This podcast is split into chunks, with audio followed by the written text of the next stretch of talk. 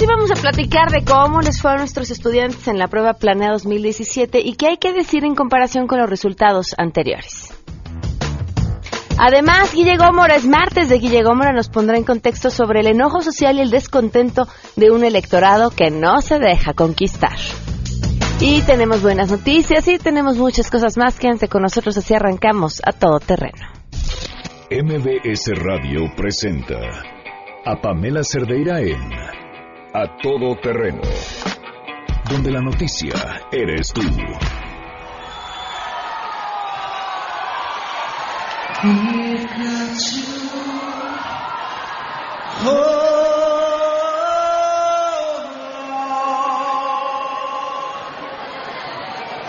To what we've got. Doesn't make a difference if we made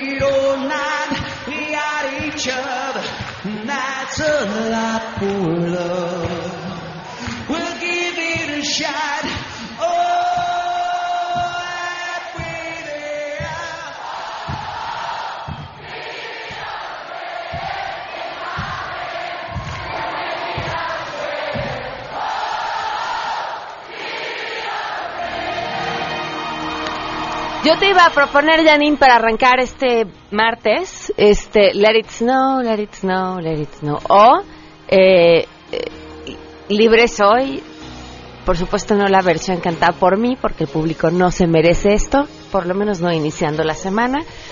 Muy frío, martes 30 de enero del 2018. Gracias por acompañarnos. Soy Pamela Cerdeira. Muy buenas tardes. Los invito a que se queden aquí hasta la una de la tarde. Tenemos, como siempre, muchas cosas que compartir y comentar con ustedes, pero lo más importante siempre es su opinión. ¿Qué nos tienen que decir? ¿Qué tienen que opinar? El teléfono en cabina 5166-1025, el número de WhatsApp 55 33 32 95 85. Además, a todoterreno arroba mbs.com es el correo electrónico y en Twitter y en Facebook me encuentran como Pam Cerdeira. La pregunta que les hacemos el día de hoy tiene que ver con la policía. ¿Confían en la policía? Y, y bueno, les voy a dar mi, mi opinión al respecto ahorita que regresemos. Primero vamos a escuchar lo que ustedes tienen que decir. Queremos conocer tu opinión. A Todo Terreno.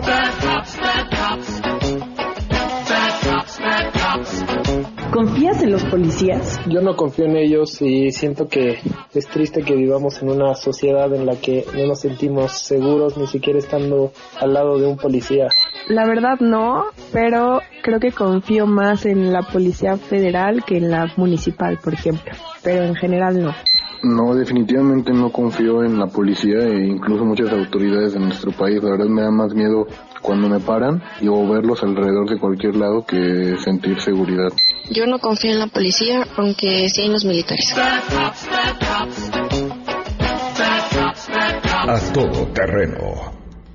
Es, eh, es un tema como de confías en una institución porque finalmente es una institución y el problema de las instituciones es que se vuelve casi un eh, asunto como de, de fe, ¿no? Yo las instituciones me cuestan un poco de trabajo si confío o no confío en ellas porque están formadas por personas. Y hay personas en las que sí confío y personas en las que no confío, independientemente de la institución a la que pertenezcan. Yo he tenido la fortuna de toparme con excelentes policías. Eso se los digo en mi experiencia. Soy, llamo frecuentemente al policía de mi cuadrante. Sí, casi siempre los cambian, eso no está bien, pero el que está ahí siempre he tenido una excelente respuesta y han, los he visto participar en, en, actos que yo llamaría heroicos porque sí se la han jugado, eh, pues por gente por la que no conocen. Y aquí hemos tenido la posibilidad de platicar con policías, eh, pues con vocación y que hacen su trabajo eh, siempre dando lo mejor que tienen. Ahora, pues insisto, son instituciones, las instituciones están formadas por personas y no siempre en todos lados están las mejores personas, o todas son las mejores personas, ¿no? Nu- Nunca falta el, el que, pues el que no trabaja bien y el que no hace bien su trabajo. Pero ahí está la pregunta, hoy se cumplen, hablando de quienes no hacen su trabajo, cuatro meses con 29 días del feminicidio de Victoria Pamela Salas Martínez. Cuatro meses con 29 días sin que exista un detenido responsable.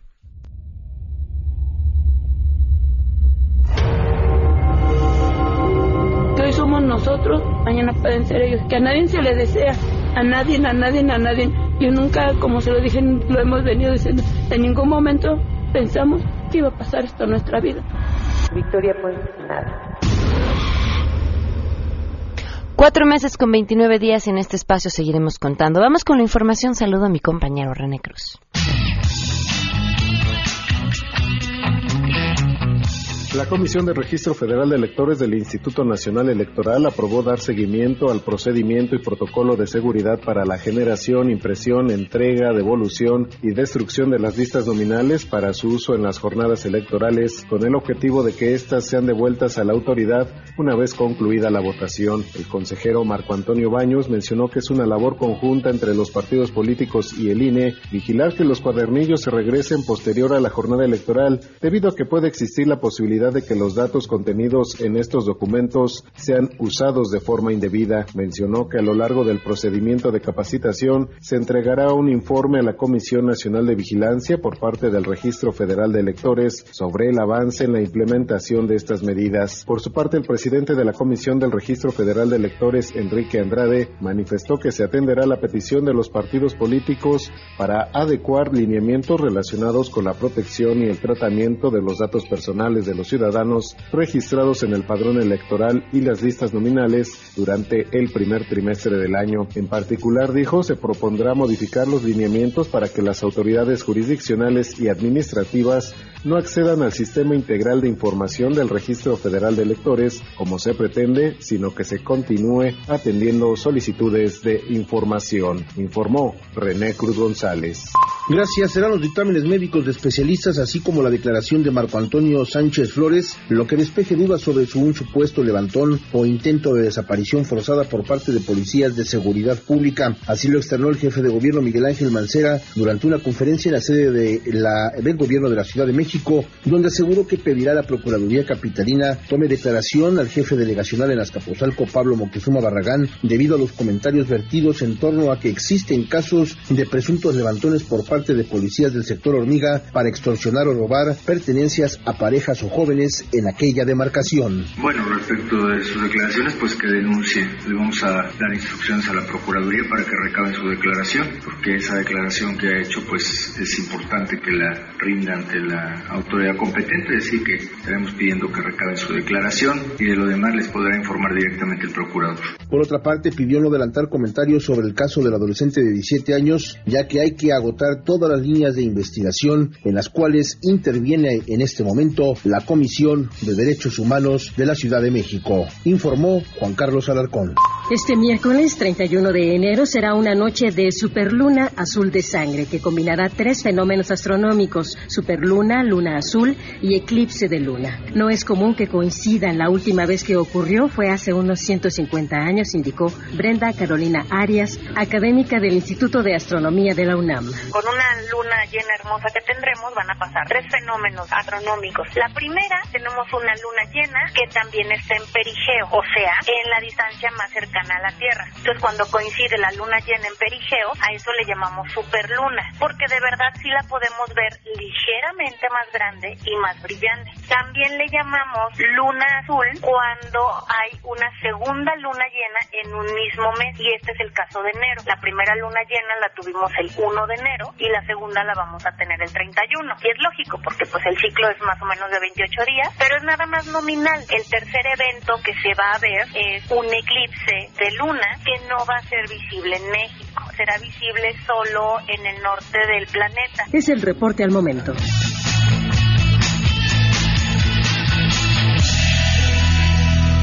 Doce del día con ocho minutos. Continuamos a todo terreno y hay buenas noticias. Rocío Méndez con las buenas noticias. Gracias por acompañarnos, Rocío, te escuchamos.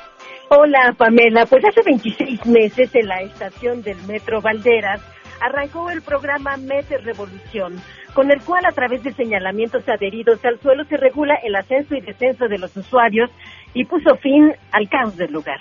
Esta estrategia que por cierto ya se desplazó a 13 estaciones de alta afluencia, recordamos que al menos unos 5 millones de personas todos los días utilizan este servicio y ha reducido pues no solo las confrontaciones entre los usuarios, sino también tiempos de espera en 15 minutos, se registra un fenómeno muy peculiar. De acuerdo a las mediciones de sus creadores, también ha bajado el número de robos y acosos sexuales. Vamos a escuchar a su creador, Carlos Hershenson, del Instituto de Investigaciones en Matemáticas Aplicadas de la UNAM. Pues a poco más de un año que se inició el piloto en la estación del Metro Valderas para regular el ascenso y descenso de pasajeros, eh, se ha implementado en casi 13, 14 estaciones eh, del metro.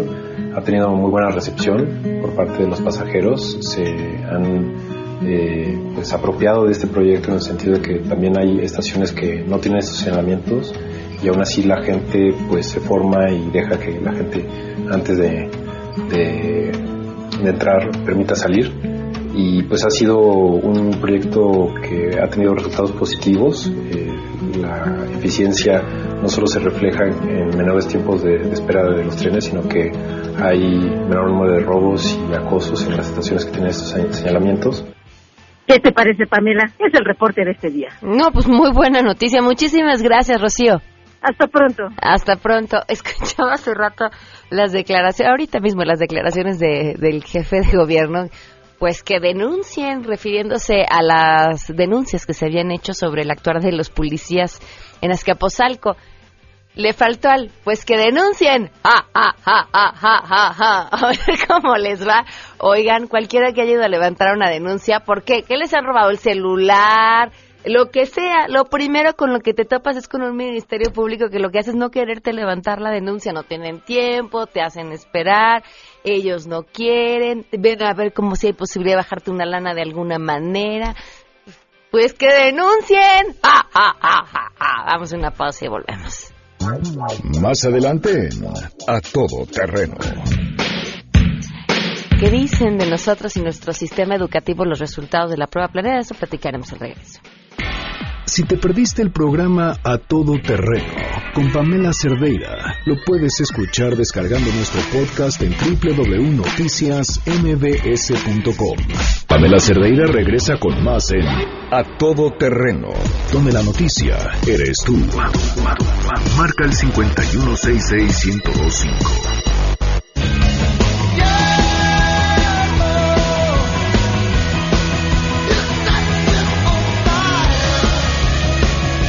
12 del día con 15 minutos, continuemos a todo terreno. Hoy falleció la mamá del jefe de gobierno Miguel Ángel Mancera, nuestro más sentido pésame. Bueno, y el tema que nos toca el día de hoy tiene que ver con los resultados de la prueba planeada 2017. No se dieron a conocer la semana pasada, no habíamos tenido chance de platicar y sobre todo a fondo sobre este tema. A ver, datos para entrar en contexto con, con este tema. Eh, lo primero que busca dejar en claro la Secretaría de Educación Pública es que estos datos no se pueden comparar con los de años anteriores. ¿Y cuáles son los resultados? Los alumnos de educación media superior en el campo de la comunicación y el lenguaje se distribuyen de manera más o menos homogénea en los tres primeros niveles. Eh, 33.9% en el nivel 1, 28.1 en el nivel 2 y 28.7 en el nivel 3 y 9.2 en el nivel 4. Ahora, esto no ocurre en matemáticas en la que cerca de las dos terceras partes de los estudiantes se concentran en el nivel más bajo de desempeño. Esto indica un problema generalizado de bajos niveles de aprendizaje de acuerdo con los estándares de la prueba que deberán ser analizados por las comunidades escolares. Eh, la prueba planea también refleja diferencias muy sensibles en el desempeño de los alumnos por capital económico, tipo de sostenimiento y subsistema, así como diferencias por género, región y diversas variables socioeconómicas. En términos generales, los mejores resultados corresponden en ambos campos disciplinarios a los planteles de bachillerato de las universidades autónomas estatales. El logro de los alumnos en planteles particulares es muy semejante a los que obtienen los alumnos en los planteles públicos de sostenimiento federal, más rezagados se encuentran los planteles que están bajo control estatal. Le agradezco enormemente a Lorenzo Gómez Morín, profesor e investigador de la Facultad Latinoamericana de Ciencias Sociales, que nos acompaña vía telefónica. Gracias por estar con nosotros. Muy buenas tardes. Hola Pamela, ¿cómo estás? Buenas tardes. ¿eh? Gracias por invitarme a tu programa. No, pues gracias por acompañarnos. ¿Qué te dicen a ti estos datos? Híjole, pues este, ¿qué me dicen? Me dicen que nuestro sistema no más no no se mueve este no se mueve hacia adelante no se mueve hacia la calidad yo creo que los resultados efectivamente nos son muy preocupantes eh, los primeros que diste tú los de los de comunicación lenguaje y comunicación eh, pues son el 50, un poquito más del 50%, casi el 60% de los estudiantes está en los niveles 1 y 2. El, un, el nivel 1 es insuficiente, el nivel 2 es apenas suficiente. Ese sería casi como la, la, la determinación. Y entonces, eh, pues eh, el, el dato que tenemos eh, son más, son seis, de, un poquito más de seis de cada diez estudiantes. Entonces, el, el tema, esto, ¿qué significa esto?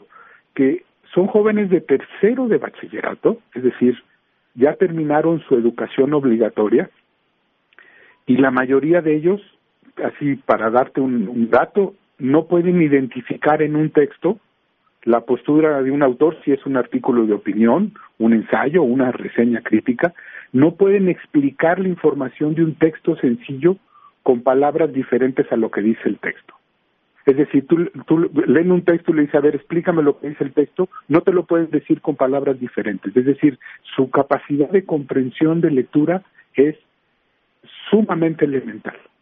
Este, es, es nada más de codificación. Eso, eso no les permite hacer inferencias sobre el texto, no pueden eh, ir más allá del texto y suponer o relacionar con conocimientos previos y demás. Por lo tanto, es simple y sencillamente de codificación y eso los limita muchísimo para el aprendizaje a lo largo de su vida. Ya no digamos estos jóvenes que terminan en, en tercero secundaria, pues su posibilidad de ingreso a, a educación superior está pues severamente limitado, es decir, su desempeño en educación superior sería muy bajo con esos niveles de comprensión lectora, ¿no? La mayoría de ellos, ¿no?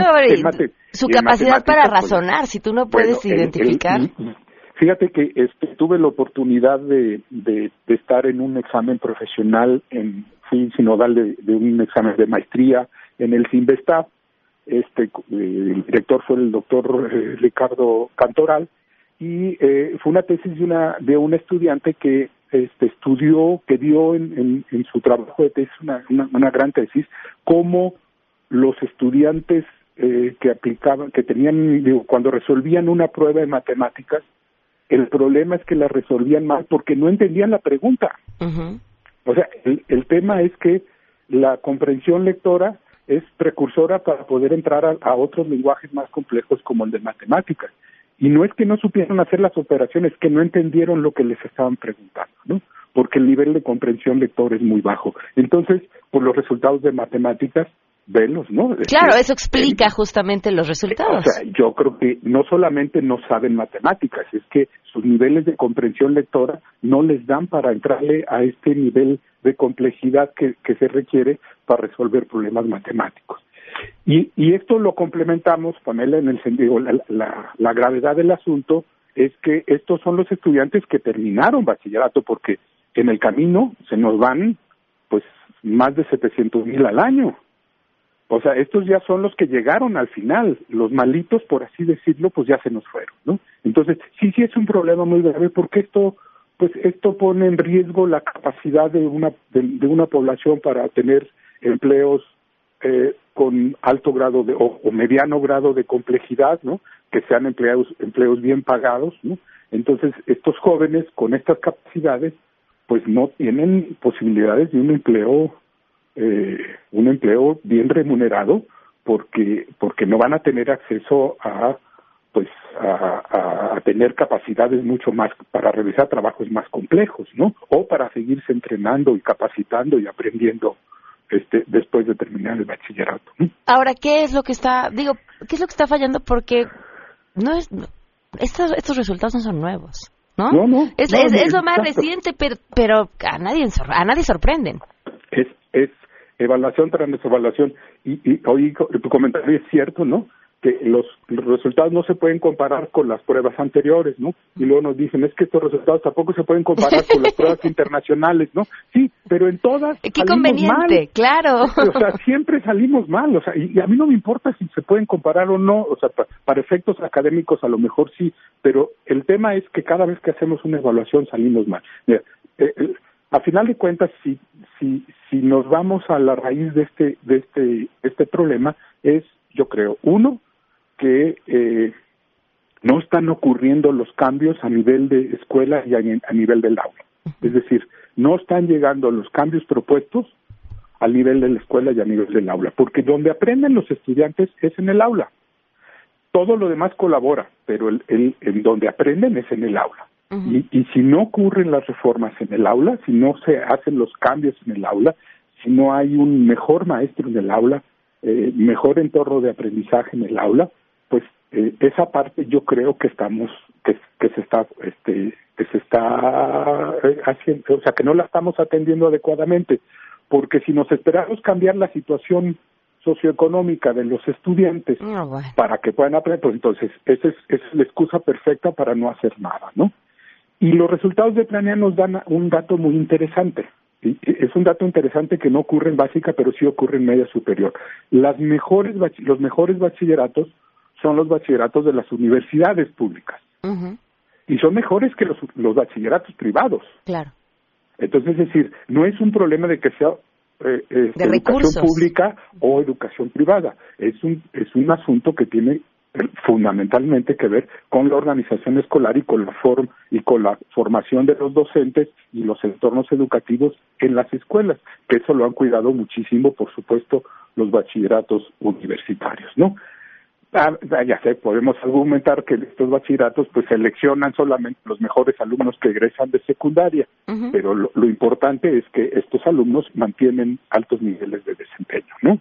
Entonces sí se puede hacer porque ya lo estamos viendo en escuelas públicas. ¿no? Ahora Entonces, yo creo que ahí es el problema. Ya estaríamos, es, este es el, el periodo en el que ya se está echando a andar o ya tendría que verse algún, híjole, un poco de luz sobre los resultados de tanta reforma sobre los planes sobre la reforma educativa y sobre los planes educativos que también cambiaron. Mira, los, el, el, el, tema del currículum es que efectivamente se elaboró el currículum y se terminó de hacer en el 2017 y apenas se está poniendo en, marcha en, en este en, en, algunos planteles para probarlos, pero entra en vigor los nuevos los nuevos programas en el ciclo escolar que empieza ahora en 2018. Entonces, para ver esos resultados, pues nos van a nos va a llevar a ver si estos nuevos el nuevo currículum, los nuevos materiales que se van a hacer y por supuesto las nuevas estrategias de formación de docentes para que respondan a los nuevos contenidos educativos, pues eso nos va a llevar pues unos cinco años cuando menos para ver algunos algunos resultados, ¿no? Ahora supon, eh, eh, cuando cuando tú ves el nuevo currículum, los supuestos del nuevo currículum pues incorporan efectivamente nuevas tendencias, nuevas formas de abordar aprendizajes, ponen ponen mucho énfasis que lo que ocurre en el aula es lo importante, ¿no? Que lo que ocurre en la escuela es importante, entonces cuando menos ya hay una declaración de que de que tenemos que cambiar el foco más allá de los programas a lo que ocurre en la escuela y en el aula, ¿no? Y entonces este pues yo bueno, los que trabajamos en educación, te lo había dicho, somos patológicamente optimistas, ¿no? Porque si no, pues nos pegamos un tiro. Pero yo sí creo que eso puede ayudarnos a mover los resultados, pero nos va a llevar tiempo y, y desafortunadamente, pues eh, en esta carrera este, necesitamos acelerar el paso. ¿no? Oye, ¿y en, ¿y en casa? O sea, hay una responsabilidad. sí, yo creo que sí hay una, hay una, pues no solamente una corresponsabilidad, este, eh, debería de, de, deberíamos de fortalecer esta, esta aspiración de las familias y sobre todo fortalecer su capacidad de exigencia, porque este acuérdate que nuestros padres de familia en las escuelas públicas fueron estaba negada su participación de siempre, o sea, los padres no podían opinar sobre la, educación. Podían participar en, festivales y en muchas cosas, pero pero no tenían voz en la educación. Entonces, eh, durante muchísimas décadas eh, los padres no participaban en la educación y eran corresponsables de la educación porque el Estado no los no les permitía. Ahora pues todo el mundo los queremos involucrar y, y se ha ido progresando en eso, ah, se han ido fortaleciendo los vínculos educativos entre la escuela y la familia, ¿no? Pidiéndole a los padres que ayuden con las tareas de los hijos, etcétera. Este, pues eso todavía no todavía no es generalizado, ¿no? Pero es es uno de los vínculos más importantes. Si la si la familia entiende el valor de del estudio, de la perseverancia eh, y del cumplimiento de las tareas y demás, en casa pueden resolver, pueden ayudar a que los estudiantes continúen con su labor educativa, ¿no? Oye, ahora que los eh, precandidatos sean ya candidatos y tengan propuestas firmes sobre, sobre educación, te invitamos a platicar sobre ellas, ¿te parece? Me encantaría, me encantaría, Pamela, con mucho gusto. ¿eh? muchísimas gracias por habernos acompañado. Al contrario, sí, muchas gracias. ¿eh? Que estés muy bien. Hasta luego. Lorenzo Gómez Morín eh, nos llama Consuelo Morales. Eh, dice, los niños que ahora están en bachillerato traen un atraso desde kinder, por eso no saben nada. He tenido jefes que vienen de universidades privadas y tampoco saben leer y escribir. El problema no es solo con el sistema de educación pública, también con las de paga. Pues sí, son los resultados que dice Planea, que la diferencia entre las escuelas privadas o las escuelas públicas no es significativa. Vamos a hacer una pausa y continuamos a todo terreno. Son las 12.29. Pamela Cerdeira es a todo terreno. Síguenos en Twitter, arroba Pam Cerdeira. Regresamos. Pamela Cerdeira está de regreso en A Todo Terreno. Únete a nuestra comunidad en facebook.com, diagonal Pam Cerdeira. Continuamos.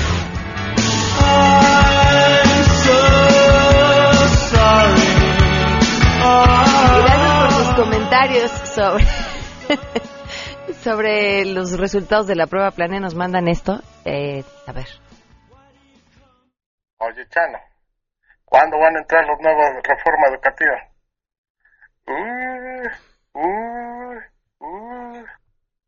Bueno, gracias Isaac por su comentario. Eh, también aquí nos escriben, hace años la CEP pidió a las escuelas que no hubiera reprobados para dar cierta imagen. Evidentemente ha sido una mala decisión, aberrante. Fíjate que lo de si evidentemente ha sido una mala decisión, pues ya escuchábamos que los resultados no son comparables. Eh, en aquel momento, y no, no los defiendo, eh, yo me quedo con la duda, en aquel momento argumentaban que se había comprobado que reprobar a los chavos no los hacía que realmente aprendieran más, que el resultado era el opuesto. Pero pues también va contra toda la lógica. Eh, entonces, creo que es un tema que sí, sin duda habría que estudiar más a fondo. Cecilia dice, buenos días, el nivel de los CETIS, a donde mandan la mayoría son un asco. Yo tuve a mi hija ahí porque estaba enferma y faltaba mucho por lo mismo. Era lo que yo peleaba con los maestros, la mala calidad de la educación. Siempre tuve que inscribirla en cursos por fuera para regularización. Este, Cecilia, gracias por tus comentarios. Siento mucho por lo del tema que me comentas eh, sobre tu hija. Muchísimas gracias. Este, también eh, nos escriben aquí. Bueno, Pam, pues con eso del resolvido, pues ¿qué esperábamos? Pues sí, ¿verdad? partamos por ahí o empecemos por ahí.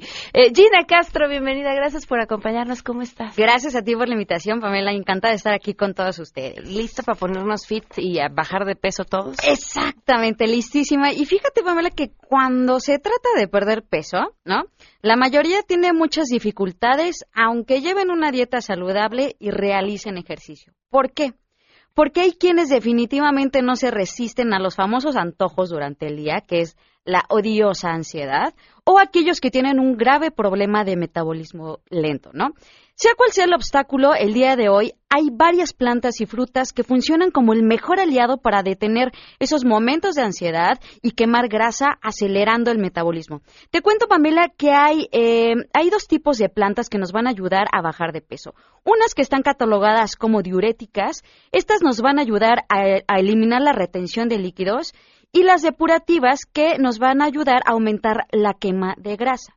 Y dentro de estas eh, plantas existe la L-carnitina, que esta nos va a ayudar a disminuir el antojo por los carbohidratos, el hinojo que reduce y previene la inflamación, ya que nos va a ayudar a limpiar el hígado y los riñones, la alga espirulina, ojo, para aquellas personas que es un 95% que tienen problemas de ansiedad, la alga espirulina, gracias a sus mucílagos, nos va a calmar la ansiedad a nivel cerebral y aparte nos va a ayudar a quemar porcentaje de grasa, y el tamarindo, que tiene alto contenido de fibras, vitaminas, minerales y además nos va a dar una gran reducción de tejido adiposo y y hasta el último, el Focus, que nos va a ayudar a promover el funcionamiento saludable de la tiroides. Entonces, Pamela, si nosotros combinamos todas estas plantas con las medidas correctas, los resultados de verdad que son sorprendentes. Y esto fue lo que hicieron los científicos del Instituto Politécnico Nacional, que aprovecharon al máximo las virtudes de estas plantas para ayudarnos a perder peso porque combinaron las- lo que le- les acabo de mencionar, estas plantas.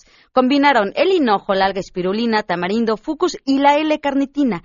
Esta potente combinación nos va a ayudar a, a desechar por la orina las grasas y los carbohidratos que nuestro cuerpo no necesita, Pamela. Aparte, nos va a ayudar a nivelar triglicéridos, colesterol, a reducir el antojo por los carbohidratos, va a acelerar nuestro metabolismo, nos va a ayudar a evitar los famosos atracones de comida y vamos a quemar porcentaje de grasa. Es decir, nosotros vamos a poder bajar hasta 6 kilos y de 2 a 3 tallas de forma 100% natural. Y lo que todo el mundo le tiene muchísimo miedo, oye, voy a tener rebote, no. Con Delicious Max no tienen rebote, ya que es una investigación de 15 años. Por lo tanto, hay personas diabéticas, hipertensas o con problemas de tiroides que lo pueden consumir y lo están consumiendo sin ningún problema. Ahora, a ver, si vuelven a sus hábitos alimenticios Por supuesto. anteriores, uno, uno es lo que come. Exacto. Digo. Exactamente. Entonces, si vuelves a tus hábitos alimenticios así, hagas lo que hagas, por supuesto que vas a regresar a lo que estabas. Definitivamente, pero con Delicious Max nos va a calmar la ansiedad. Ese es otro tema. Es, perdón que te interrumpa, pero es que nos escribió alguien por Twitter la última vez que estuviste aquí. Decía, claro, pues si comes la mitad de lo que comías vas a bajar de peso, sí o sí. Sí y no. Te explico por qué. O sea, sí, si comes menos vas a bajar de peso.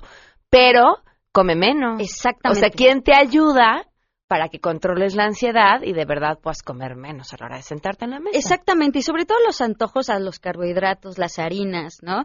Eh, es suele ser difícil, entre comillas, consumir la mitad de esto, ¿no? Pero si nosotros nos podemos ayudar con Delicious Max, que es un súper aliado, de verdad es un súper aliado desde la mañana, ¿eh? O sea, en la mañana te lo vas a tener que tomar y vas a sentir una sensación de saciedad. Por lo tanto, igual si te comías la torta de tamal completa, el día de hoy te, Te vas a la comer la mitad. mitad. Exactamente. Ese es, un, ese es el gran aliado, esa es la manera en la que nos va a ayudar Delicious Max a bajar de peso y sobre todo este llegar a nuestro peso ideal.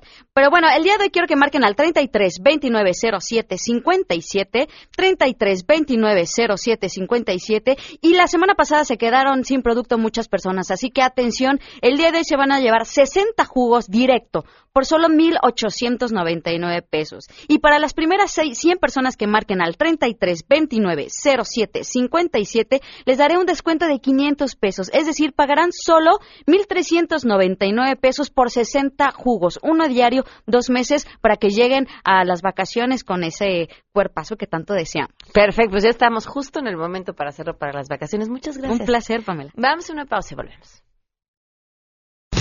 Pamela Cerdeira está de regreso en A Todo Terreno. Únete a nuestra comunidad en facebook.com, diagonal Pam Cerdeira. Continuamos. Estamos de regreso. Síguenos en Twitter, arroba Pam Cerdeira, Todo Terreno, donde la noticia eres tú. Continuamos. En contexto. En contexto. Periodismo de opinión con Guillermina Gómora. A Todo Terreno. Dos del día con 43 minutos. Guille Gómora, ¿cómo estás? Bien, bien, Pam, pues aquí estamos ya con paliando los fríos con mucho ánimo. Pero mira, hoy quiero platicar con ustedes y con nuestro auditorio este tema del el enojo social, el mal humor social que ha sido pues un tema recurrente del presidente por lo menos en- desde 2016 que hizo la primera manifestación sobre este tema donde dice es que no hay humor, el ánimo está caído, Sí. hay un mal ambiente. Y él desde entonces, desde 2016, empezó a hacer estas referencias, luego hizo otras en 2018 y la más reciente, pues fue, eh, perdón, en 2017 y luego en 2018, la semana pasada, cuando dijo que a veces las redes sociales son muy irritables y les gusta hacer señalamientos muy duros y muy lapidarios. Y sí, en las redes sociales Sí. pues hay un, hemos visto cómo la gente crece, detona los temas, eh, han crecido bastante las redes sociales, mira, traigo unas cifras aquí muy interesantes. En 2017 se estima que hay alrededor de más de 35 millones de usuarios de Twitter, tres veces más de las que había en 2012 cuando él llega a la presidencia. Y hay 61 millones de usuarios en Facebook. Entonces, eh, claro que las redes sociales se han convertido en un canal, pues bien de comunicación, pero también de desahogo o de linchamiento para los actores políticos. Y yo planteaba en el avance del noticiero, de- del programa, perdón, si es enojo social o es descontento o desencanto. Yo me inclinaría por esta última. La gente está desencantada de nuestro sistema político en general, no del gobierno de Enrique Peña Nieto, sino del sistema en general, porque hemos visto cómo nuestro sistema y los partidos que forman parte de este, pues se han dedicado a hacer una serie de tropelías de malos gobiernos. Los tricolores, los amarillos, los azules, los verdes. Bueno, hoy en este proceso de electoral hacia el 2000, hacia el 1 de julio, pues las cosas crecen, ¿no? Y cualquier cosa puede crispar las redes sociales o puede incendiarlas. Lo vimos el fin de semana pasado con el caso de Marco Antonio Sánchez. Tú lo detonaste aquí el día que te llamó tu papá, su papá, perdón. Y si, si me hubiera llamado el mío, nos hubiéramos dado un susto todos. el día que llamó el papá de Marco Antonio Sánchez para hacerte la petición, la denuncia, para que y esto creció. Y ahí está, ¿no? La presión social fue tal que el, el chico, por fortuna, apareció. Está mal físicamente, eh, clínicamente está siendo tratado, pero bueno, ahí es una muestra de cómo las redes sociales pueden llegar a ser un instrumento, sí, de apoyo, de presión, pero también de linchamiento. Ay, habría que entenderlas en todo su contexto, ¿no, Guille? Porque si por una parte las redes sociales parecen el patio de la secundaria, eh, por otro lado han ejercido presión maravillosa, no solo en México, hay ejemplos internacionales maravillosos de cómo funciona para la organización. Y, otra es, eh, ¿qué tanto pueden solas? O sea, ¿qué tanto pueden sin el apoyo, sin la, fuerza que dan eh, el resto de los medios de comunicación? No sé, digo, dejo la pregunta ya al aire, no, no es que lo esté dudando, es que me pregunto hasta dónde va el alcance, porque tampoco nos encantaría que fuera la panacea o la democracia perfecta, pero las redes sociales también son manipulables. El contenido de las redes sociales es fácilmente manipulable. Exactamente, yo creo que no hay que perder eh, este énfasis que tú haces, porque las redes sociales se han convertido en una caja de resonancia para todos los actores públicos o el ciudadano común. Digo, hemos visto cómo a veces alguien tuitea o postea algo en sus redes sociales y la gente igual lo aplaude, pero igual lo lincha y lo acaba, no lo anula. Pero, eh, por eso hay que tener mucho cuidado con esto. Y yo decía el desencanto de nuestro sistema tiene que ver también con todas las crisis y los escándalos que hemos tenido el tema de la inseguridad, el tema de la corrupción, pues todo esto pega al ánimo de la sociedad. Digo, no somos inmunes y a veces somos víctimas de este tipo de situaciones como es la corrupción o como es la inseguridad. Entonces, obviamente que hay un gran hartazgo social, un mal humor social. Y hoy es el gran desafío de los candidatos que buscan suceder a Enrique Peña Nieto en la presidencia o en una gubernatura, en una presidencia municipal o en una delegación. Ese es el gran desafío de estos ah, aspirantes a un cargo público atender o saber canalizar este descontento o atenuar este descontento social, porque no es privativo de un personaje. Eso está imposible, ¿no? Es, me parece que es el gran reto y además el compromiso y la tarea de ellos, porque ellos llegan y te ofrecen propuestas contra la corrupción, propuestas contra la inseguridad, propuestas para que salgas de la pobreza, pero estas propuestas se quedan en promesas y vemos que no trascienden. Insisto, y no es privativo de un gobierno o de un partido político. No, no, no, para donde voltees. Quien hemos visto pues, los gobiernos panistas, hoy eh, ellos tienen el control de 16 estados de la República. Y no me digas que esos 16 estados que gobiernan eh, panistas o perredistas están en bonanza o han abatido la inseguridad. En la mesa ciudadana que tenemos los, los, lunes, insistían en un punto que me parece que sería interesantísimo y clave. Es decir, todos los partidos hoy tienen, eh, bueno, están ahí sus diputados, ¿no? Que podrían ponerse a trabajar ya sobre cualquier tema que fuera una propuesta de campaña, pero además tienen espacios de gobierno en diferentes puntos del país. Claro. ¿Por qué no poner a prueba lo que tanto dicen que van a hacer en cualquiera de los espacios en donde ya están gobernando? Es decir, no esperen a tener nuestro voto. Si quieren proponer algo, háganlo ya en los espacios en donde pueden. Demuestren que de verdad están dispuestos a hacerlo. Sí, exacto. Mira, ahí, por ejemplo, hay un gobierno panista que es el de Veracruz, Miguel Ángel Yunes, y vemos la inseguridad que hay en Veracruz. Eh, te vas a los a Baja California Sur, lo gobierna un eh, eh, candidato aliancista, PRD PAN. Y, vemos la inseguridad, ¿no? Ayer hubo una balacera en, en, Los Cabos, vemos en Tamaulipas hay un gobierno del PAN, en Baja California Norte hay otro, en fin, insisto, por eso yo quiero señalar y ser muy puntual, no es el descontento social no es privativo de una persona o de un gobierno. Es un descontento generalizado que se convierte, puede ser, en una bomba de tiempo. Cualquier gota puede derramar el vaso de este descontento social al que hizo alusión el presidente la semana pasada. Pues sí, tenemos razones para estar enojados. Así es. Y bueno, y hay, no hay que perder de vista que las elecciones de este año serán pues las más grandes de la, de la historia. Habrá 30 elecciones en todo el país. Sin embargo, también serán las elecciones con uno de los niveles más bajos de satisfacción ciudadana, fíjate. Okay. Con el funcionamiento de su democracia. Digo, estos datos son producto de una encuesta que hizo Mitofsky hace tiempo y dice que solo 17% de los ciudadanos está satisfecho con el sistema. Solo el 17%, imagínate, el 69% restante no lo está. Y Yo lo veo en las mesas, habría que preguntárselo a los que están haciendo encuestas, pero en, las sobremesas del día a día, y la mayoría de las personas están con un, es que no sé ni siquiera por quién voy a votar. No, no, no sé, no, no me convence nadie. Eh, no, no me gusta ninguno. Y, y eso es lo que he oído en la mayoría, me llama la atención porque no recuerdo algo tan marcado en procesos Exactamente, y eh, esto sucedió, bueno, ya se vio de alguna forma en el 2012, recordarás con aquel famoso movimiento de Yo Soy 132.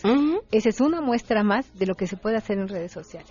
Entonces, que son irritables, sí son muy irritables, pero los gobiernos en general, pues deberían tener conciencia de esto que está pasando y de que si van a hacer cibercampañas, Que las pues, hagan bien. Que las hagan bien, porque la gente hoy, insisto, está así, pero bueno, con poquito que le hagas, inmediatamente detona su enojo y su descontento. Guille, tu columna. Mi columna tiene que ver justo con un poquito con este tema del México surrealista. pues eh, nuestro Cuauhtémoc Blanco regresa a las canchas. Dejó de ser un novato, dejó de la cantera política, porque así llegó a la alcaldía de Cuernavaca, y hoy busca aplicarle la cuautemiña a Graco. Llegó a aprender y ahora que ya aprendió quiere ser gobernador. Y aguas, ¿eh? Aguas porque puede llegar a ser el próximo gobernador de Morelos. E insisto, así como titulé mi columna, aplicarle la cuautemilla a Graco Ramírez y a su hijastro. Ni hablar. Muchísimas gracias, Guille. Gracias a ti, Pam. Vamos a una pausa y volvemos. Somos más, jalamos más parejo, porque estar siguiendo a una bola de Si te perdiste el programa A Todo Terreno con Pamela Cerdeira, lo puedes escuchar descargando nuestro podcast en www.noticiasmbs.com. Estamos de regreso. Síguenos en Twitter, arroba Pam Cerdeira, Todo Terreno, donde la noticia eres tú. Continuamos. Let it go, let it go.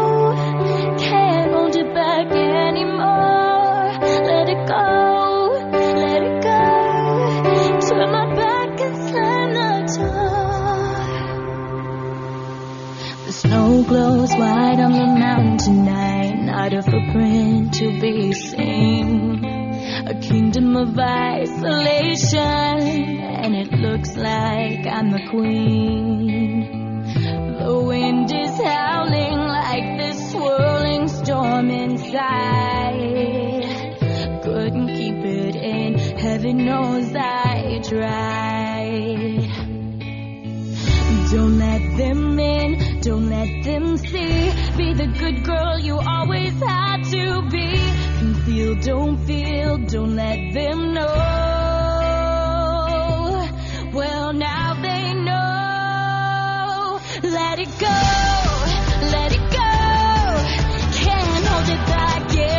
12 del día con 54 minutos, así se sintieron esta mañana y en la noche, qué cosa, y, y aguanieve en, en Coajimalpa, las imágenes eran impresionantes.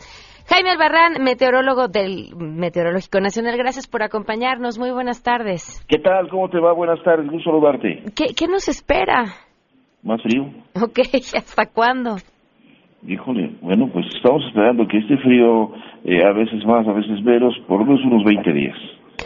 Ok, y todavía van a bajar más las temperaturas. Bueno, estamos esperando que lleguen otros sistemas polares eh, con, eh, eh, pues semejante, por lo menos, por lo menos semejante intensidad y sí nos podrían dar algunas temperaturas ligeramente más bajas que las que hemos tenido, por lo menos las de esta mañana. ¿Qué, qué tan bajas para la Ciudad de México?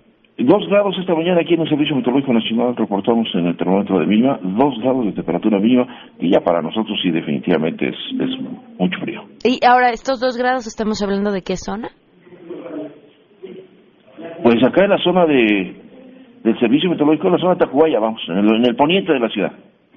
Ok, y esto será entonces para los próximos 20 días más o menos. Sí, esta condición, bueno, se, se, se recupera ligeramente eh, la temperatura mínima a partir de mañana, un poquito, eh, vendrán otros sistemas, la van, a, la van a bajar y así estaremos en los próximos 20 días. Temperaturas eh, bajas, otros días no tan bajos, pero vaya, eh, respondiendo a la situación atmosférica tal cual corresponde el invierno. Pues Jaime Albarrán, muchísimas gracias por este dato. Con mucho gusto. Buenas tardes. Hasta luego, muy buenas tardes. Pues ya saben, a taparse de aquí a los próximos 20 días. Este, no guarden las bufandas, no guarden los suéteres, no guarden las chamarras, porque además acostumbrados a el, clima delicioso que en general tenemos en la mayor parte del país para nosotros ya, esos dos grados de los que nos mencionaba, es que estamos ya a punto de la congelación. Que pasen un excelente martes, los esperamos mañana a las 12 del día en A Todo Terreno. Soy Pamela Cerdeira, gracias por sus comentarios que nos mandaron al WhatsApp también también a Facebook y en Twitter, donde me encuentran como Pam Cerdeira. Y los espero mañana en punto de las 12 de día, del día. Se quedan en Mesa para Todos.